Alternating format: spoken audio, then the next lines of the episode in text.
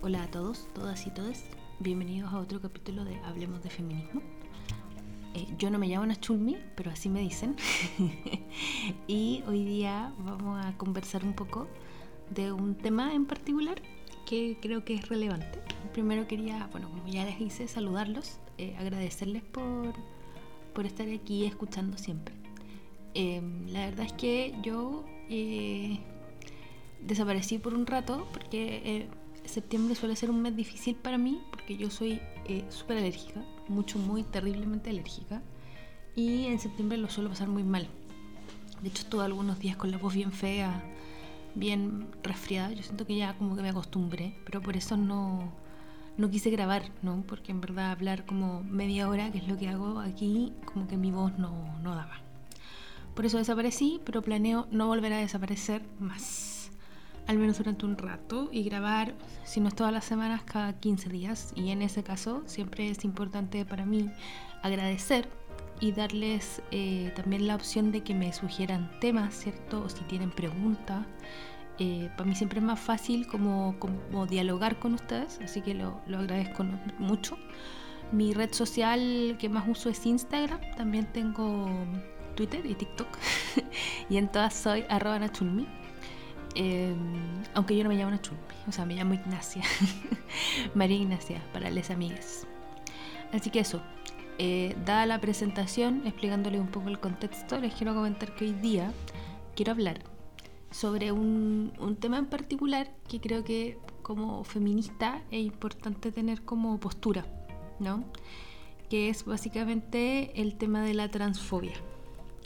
Eh, es difícil, es difícil y estoy eh, intentando ser lo más clara posible en relación a ciertos temas porque creo que, que no podemos ser indiferentes frente a eso. El contexto de este tema es como para, como, bueno, que tengan sentido. Yo vivo, eh, estudio, trabajo, soy en Chile, nací aquí también. Y esta semana, esta semana, la semana pasada en verdad, como hoy es feriado acá en Chile, estoy como, como que este es mi segundo domingo de la semana pasada, pero no, hoy lunes. Eh, la semana anterior, la semana del lunes 3 de octubre, tuvimos una situación como a nivel político bien compleja. La situación en general en Chile último, el último mes ha sido muy compleja porque en el plebiscito ganó el rechazo. Eh, a mí también eso, yo debo transparentar que para mí fue muy doloroso muy, muy doloroso. Eh, pero creo que ya a un mes, más de un mes, un mes y una semana de, del plebiscito, ya podemos hacer como cierto, eh, o yo al menos, ¿cierto? Siento que pueda como reflexionar sobre ciertas cosas. Y la verdad es que creo que no me parece tan descabellado que haya ganado el rechazo. Sí me dolió mucho en su momento y me dolió mucho el, golpe de la cantidad de gente que votó rechazo acá en Chile como una votación muy alta donde el rechazo al proyecto de nueva constitución eh, ganó el plebiscito por un 62%. Entonces es, es, mucha la diferencia, ¿no? Yo creo que ninguna encuesta fue capaz de predecirlo. La gente que íbamos por el apruebo, o al menos yo, sabíamos que estaba difícil, sabíamos que si se ganaba, se ganaba por un margen estrecho. Jamás pensamos, jamás pensé, yo creo que nadie, que podíamos perder por un margen tan amplio, ¿ya? Porque la verdad es que en, en la como en la propuesta de nueva constitución, yo honestamente creo, sigo pensando, que perdimos todos. No ganó nadie en esto. Salvo un grupo muy privilegiado de seres que viven en este país que quiere mantener el status quo. ¿no? Pero bueno, con este contexto, el último mes el agua ha estado bien, bien caldeada, como se dice, ¿no? El mundo ha estado bien, bien rudo por aquí. Entonces, en ese contexto han habido situaciones que son bien complejas. Y una de las situaciones complejas, que es por la que yo quiero hablar de transfobia, es porque la semana pasada en el Congreso había una discusión sobre las pensiones. Acá en Chile, dentro de las múltiples cosas que se están discutiendo, nosotros llevamos desde este año un gobierno nuevo, eh, un gobierno con el que yo me siento muy afín, quiero transparentarlo también. Y uno de los proyectos fundamentales de este gobierno es la reforma de pensiones. ¿ya? Y la verdad es que es, es, fundamental porque en Chile tenemos un sistema de pensiones que no funciona. No, no creo que haya que profundizar más al respecto, aunque quizás alguna vez podríamos explicar por qué las feministas no deberíamos estar a favor de la AFP. Yo creo que también es, relevante. ¿no? Pero la verdad es que eh, en ese contexto de la AFP había una discusión en el Congreso, en la Cámara de Diputados, Y se suele, como en todas partes del mundo me imagino, se suele armar estas discusiones donde se le da tiempo a ciertos candidatos. Y un candidato del Partido Republicano, que acá en Chile vendría a ser como el partido más de derecha de todos los partidos de derecha que tenemos en este momento, si es que no se funda, dicen que se va a fundar ahora pronto el Partido Patriota, que me da un susto tremendo, pero ellos serían aún más hacia la derecha muy cercano a Vox en España. De hecho, los líderes del Partido Republicano y del Partido Futuro Partido Patriota acá de Chile son muy amigos de los eh, políticos de Vox en España. ¿ya? Entonces es, una línea muy de ultraderecha, muy conservadora, muy antiderechos de las mujeres, si somos honestos. ¿ya? Entonces en ese contexto, un diputado de esa tendencia en una discusión en el Congreso esta semana atacó directamente a una diputada trans acá en Chile, la Emilia Schneider. En Chile nunca habíamos tenido una diputada trans, habíamos tenido concejales trans, eh, no hubo ningún representante de la comunidad trans tampoco en la convención constituyente que redactó el texto que se rechazó. Entonces el, el hecho de que Emilia Schneider en este momento esté trabajando en política es muy, muy relevante, ¿no? muy, muy importante en términos como conceptuales eh, en términos de avance real como de respeto hacia la diversidad y etcétera, etcétera. Es, muy potente, ¿no? Cuando ganó Emilia, yo voté por ella eh, y yo creo que todos los que votamos por ella estamos muy conscientes de que ella tiene un perfil muy, muy particular. Ella es licenciada en Derecho de la Universidad de Chile, ¿cierto? Tiene, tiene un muy buen currículum. Emilia Schneider lleva en política mucho tiempo, fue presidenta de la FECH, ¿cierto? Entonces, este su, lleva muy poquito tiempo como diputada y le genera mucha roncha a la gente más conservadora, ¿no? Que haya una, una mujer trans en, el gobierno, en el Congreso, en verdad, no en el gobierno. La cosa es que este diputado republicano eh, ataca a Emilia Schneider gratuitamente, dado una discusión que estaban hablando sobre las pensiones. Eh, Gonzalo de la Carrera dice en su intervención que la AFP es lo mejor que le podría haber pasado a este país, frente a lo cual obviamente la, la, bancada de la gente que no cree que eso sea cierto, porque no es cierto, o sea, es que yo creo que tú podéis defender, tú podéis plantear lo que queráis, creo yo, yo de verdad aquí me, me conflictúa un poco porque yo de verdad creo firmemente que todas las personas podemos tener eh, diferencias de opiniones. Yo creo firmemente en, la diversidad y me parece bacán que existan personas que piensen distinto, pero no puedo soportar, no puedo concebir, me, me, me mata, me, de verdad, como que me da algo, eh, que haya un grupo político en este país en particular, y me imagino que en otros países también, yo sé que acá hay chiquillas que escuchan desde otros países y se lo agradezco mucho, ¿no? que haya un grupo político que valide sus argumentos en mentiras y en ataques personales. Porque una que estudió lenguaje, que estudió pedagogía en lenguaje, en castellano, que es profesora, ¿cierto? Que estudió argumentación durante años para enseñarle a estudiantes universitarios y secundarios cómo se argumenta bien. Que llegue alguien a decirte que sus formas de argumentar son puras falacias, a mí de verdad me da algo.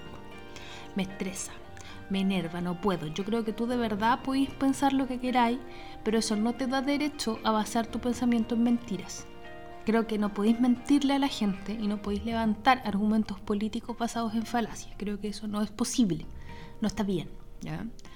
Con ese descargo, eh, este diputado, ¿cierto?, atacó a la diputada Schneider. La diputada Schneider es de, la bancada Frente Amplista, que es la bancada del gobierno, ¿cierto? Eh, que acá el gobierno es de socialdemocracia, hay gente que quiere decir que el gobierno de Chile es comunista, yo les digo desde ya que eso es mentira, no es comunista.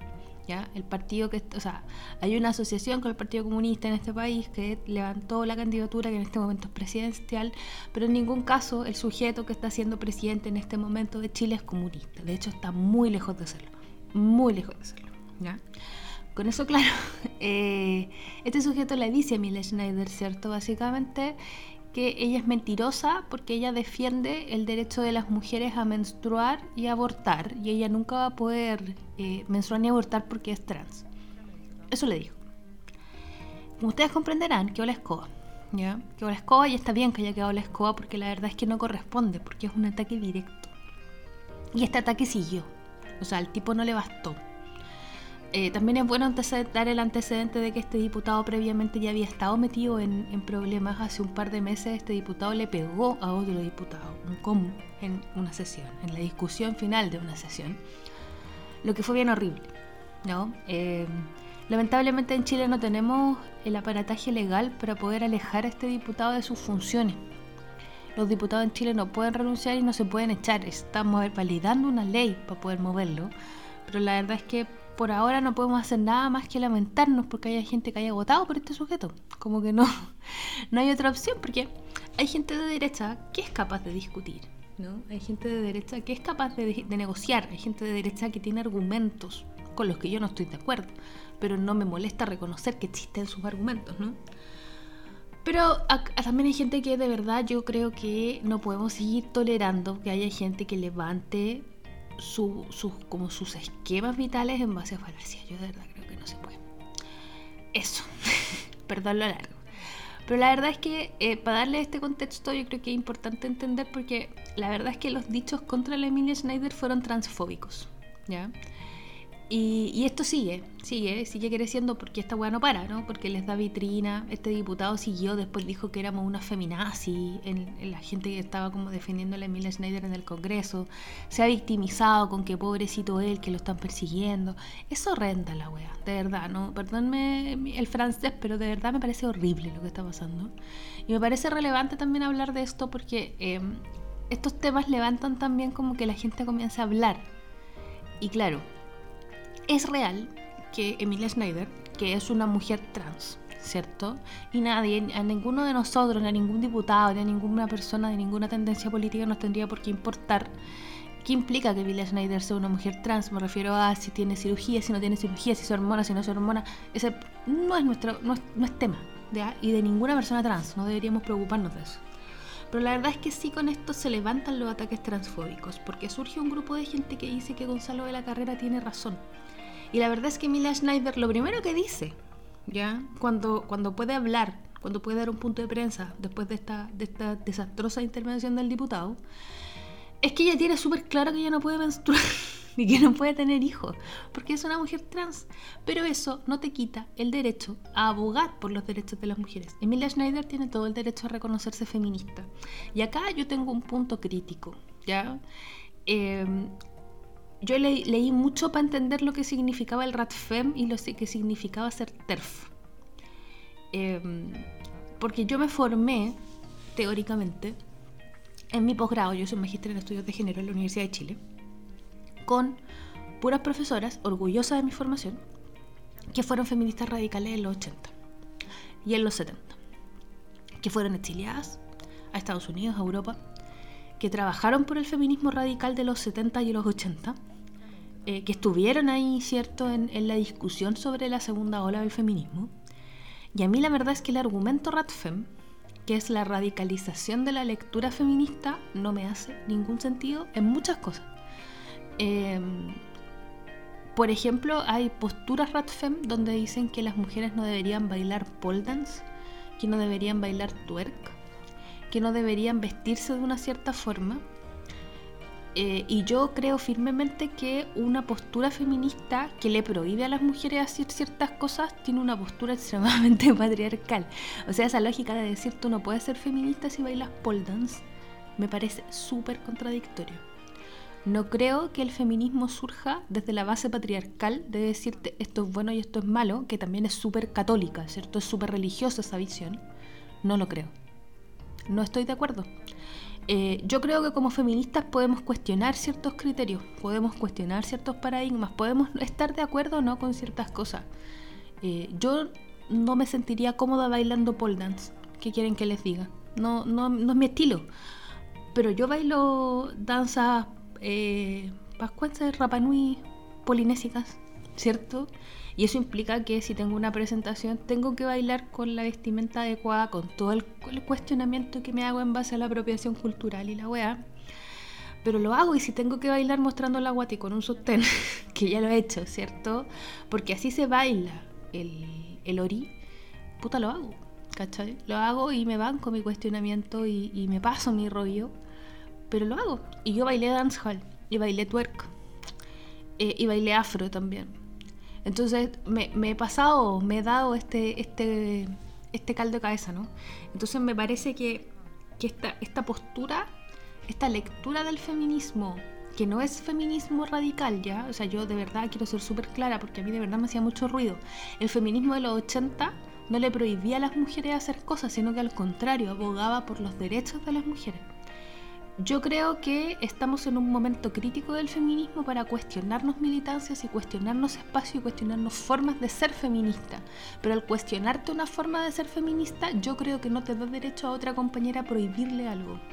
Porque en Chile el punto crítico del feminismo, desde mi perspectiva, y aquí me hago cargo de mis lecturas, ¿cierto?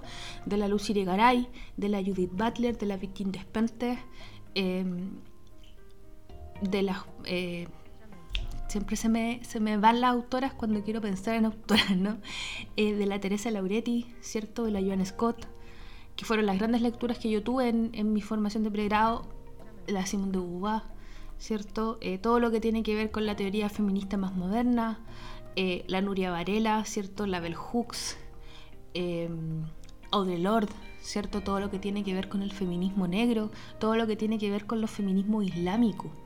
Eh, todo lo que tiene que ver con las diferentes formas de ser feminista, estoy pensando en Chimamanda y el feminismo africano y el feminismo negro, que puta, es muy difícil que yo desde mi perspectiva occidental pueda decir, no es que esto no se, o sea, no sé, esto se puede o no se puede hacer. Por ejemplo, el caso de lo que está pasando en Irán, que se puede hacer otro capítulo, ¿no? Porque yo también creo que hay que decantarlo un poco. Pero claro, en ese contexto y con esas lecturas y en base a, mi formación, y acá me hago cargo de mi formación, ¿cierto? Creo que em, no podemos, o sea, yo no podría abocar y respeto que existan compañeras RATFEM. Porque, porque está bien, ¿no? Porque si yo prohibiera, si yo negara la existencia de las RATFEM, es como las personas que niegan la existencia de las personas trans, ¿ya? Pero un punto crítico del RATFEM es una lectura bien esencialista del sexo y de la construcción sexo-género, que es base, ¿cierto?, en, en la lógica de repensar el género y esta idea de entender que las mujeres somos mujeres porque nacemos mujeres. O sea, que el sexo nos determina.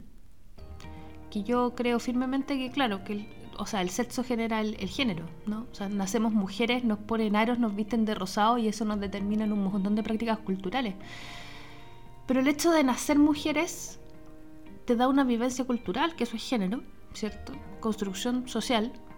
La definición más simple de Butler he, leído más textos sobre género y he podido estudiar mucho en estos meses, como trabajando mucho más en temas de género. Y claro, me quedo con una definición que leí hace poco de un texto muy bonito que les puedo dejar si quieren leer, que se llama Cómo entender tu género, donde dos autores trans, no binarios, definen que el género es una construcción biopsicosocial. Y a mí me hace mucho sentido esa definición. Creo que es una actualización muy bonita del género como construcción cultural.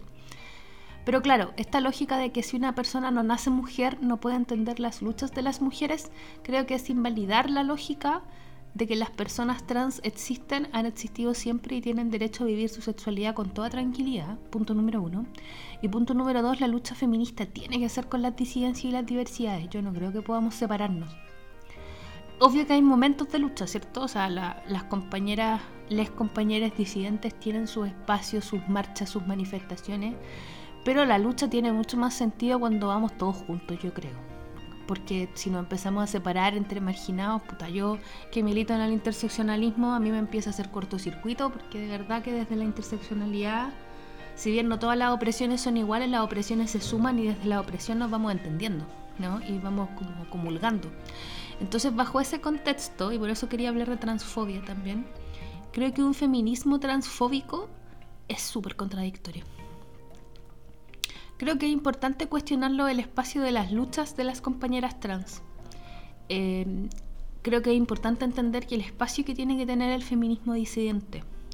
Creo que las compañeras no binarias pueden ser feministas. Creo que los hombres heterosis no tienen la misma vivencia que una mujer trans. Y en eso quiero ser súper enfática, porque he leído textos donde los asimilan.